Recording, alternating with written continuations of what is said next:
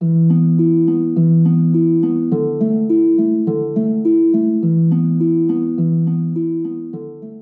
是阅读处方第三季第六集节目，欢迎来到阅读处方，解决你的问题，治愈你的心灵。嗨，我是说书人婉莹。正式进入节目前，先来分享一则听众朋友的留言。Noman 说：“喜欢你的文字，感觉就好像写出我的心声。谢谢你的阅读处方，看书是我的心灵处方，以此得到某种安慰。谢谢 Noman，很开心，因为阅读处方的节目和大家相遇。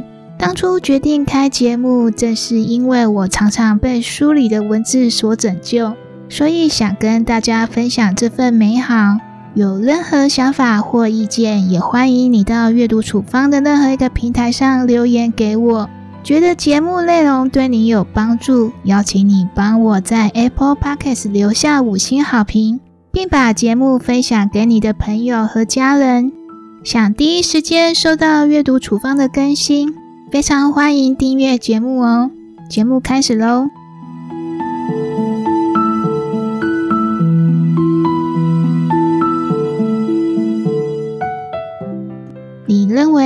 孩子受原生家庭的影响比较大呢，还是受学校教育的影响比较大？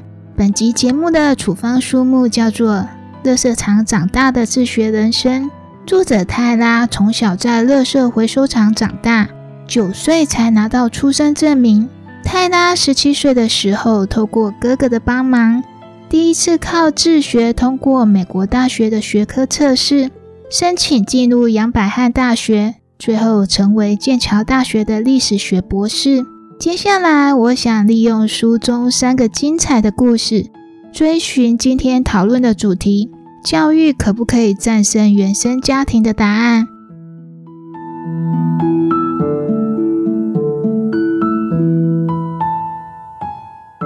第一个故事：不可思议的童年。泰拉的爸爸是摩门教徒，经营一座垃圾回收厂。妈妈是药草师，还有助产士。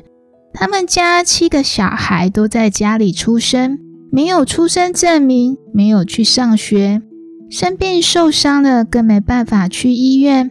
泰拉的爸爸相信世界末日会降临，每天都在囤积物资，做生存的最后准备。爸爸认为去学校上学会被老师、政府洗脑，等于把子女送到恶魔的手上。妈妈选择顺从，还有隐忍。读到他们车祸受伤的那一段，我无法控制自己的眼泪夺眶而出。不相信这样的故事居然在现代社会中上演。一边读一边觉得太夸张了。怎么会有父母能看着自己的孩子受伤，却忍心只让他们擦草药进行治疗呢？被宗教洗脑到失去理智还有情感，让人难以想象。我边读边默默希望泰拉可以赶快逃离家庭的牢笼，拥有自己的人生。因为身为父母，还有曾经的老师，我不想看到任何一个孩子受原生家庭的禁锢还有伤害。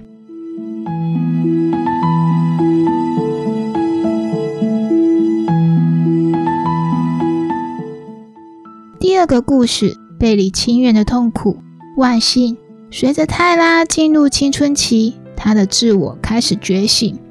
尤其在爸爸不顾他的安危，一次次要他操作回收厂的可怕机器。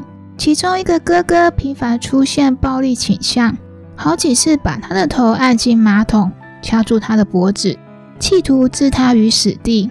妈妈明明目睹一切，却叫泰拉选择隐忍还有沉默。他的另外一个哥哥泰勒。通过自学离家上了大学，也鼓励泰拉追寻他的脚步。哥哥默默帮助泰拉，教妹妹自学如何准备大学考试。经过几个月的努力之后，他收到大学的入学通知。十七岁才第一次上大学，学校对泰拉来说是完全陌生的地方。他不知道课本是拿来上课用的，他以为欧洲是一个国家。甚至以为犹太人在大屠杀的事件中只被杀害了五六个人。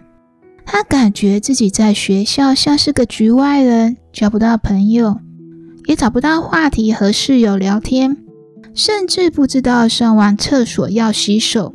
他终于离开可怕的家庭环境，但却无法摆脱在原生家庭种下的各种习惯，就像浴火凤凰，重生必须经历一番痛苦。泰拉感觉自己被分割成两半，一个自我被原生家庭捆绑，另一个自我却渴望展翅高飞。两个自我在不停的拔河，最终泰拉选择重建自己的人生。但日日经受背离亲缘的痛苦，常常整个晚上做噩梦、尖叫，多次情绪崩溃。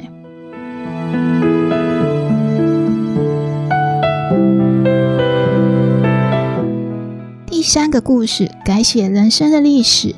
泰拉历经多次的情绪崩溃之后，依靠哥哥泰勒的支持，还有每周的心理咨商和阅读，慢慢找到心灵的平静。他决定重新开启在大学里的论文研究，研究主题之一正是摩门教。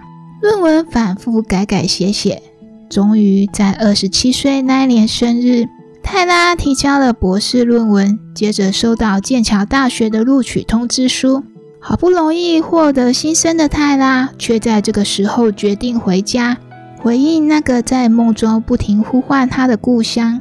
泰拉见了很多亲朋好友，却没见到爸爸妈妈，因为爸爸坚信他被恶魔附身，与他断绝联络。可是分离却给泰拉带来了平静，不再被背离亲缘的罪恶感所折磨。泰拉说：“罪恶感源自于一个人对自己不幸的恐惧，和他人无关。”我想读到这里。大家对于教育可不可以战胜原生家庭已经有了答案。作为曾经的教育人，我当然是肯定教育的力量。教育改变了泰拉的人生，但也在他和家人之间割出几道难以修复的伤痕。他虽然感激教育为他打造一条通往世界的道路，却也还在努力寻找一条可以回家的路。最后，用泰拉的话作为结尾送给大家：你可以爱一个人，但仍然选择和他说再见；你可以想念一个人，但仍然庆幸他不在你的生命之中。本集分享的处方书目到这里结束。如果你喜欢这集节目，邀请你帮我在 Apple Podcast 留下五星好评。更多处方书目，请订阅阅读处方。也欢迎把节目推荐给你的亲朋好友，一起让阅读帮助更多的人解决问题、治愈心灵。我是说书人婉莹，阅读处方，我们下次节目再见，拜拜。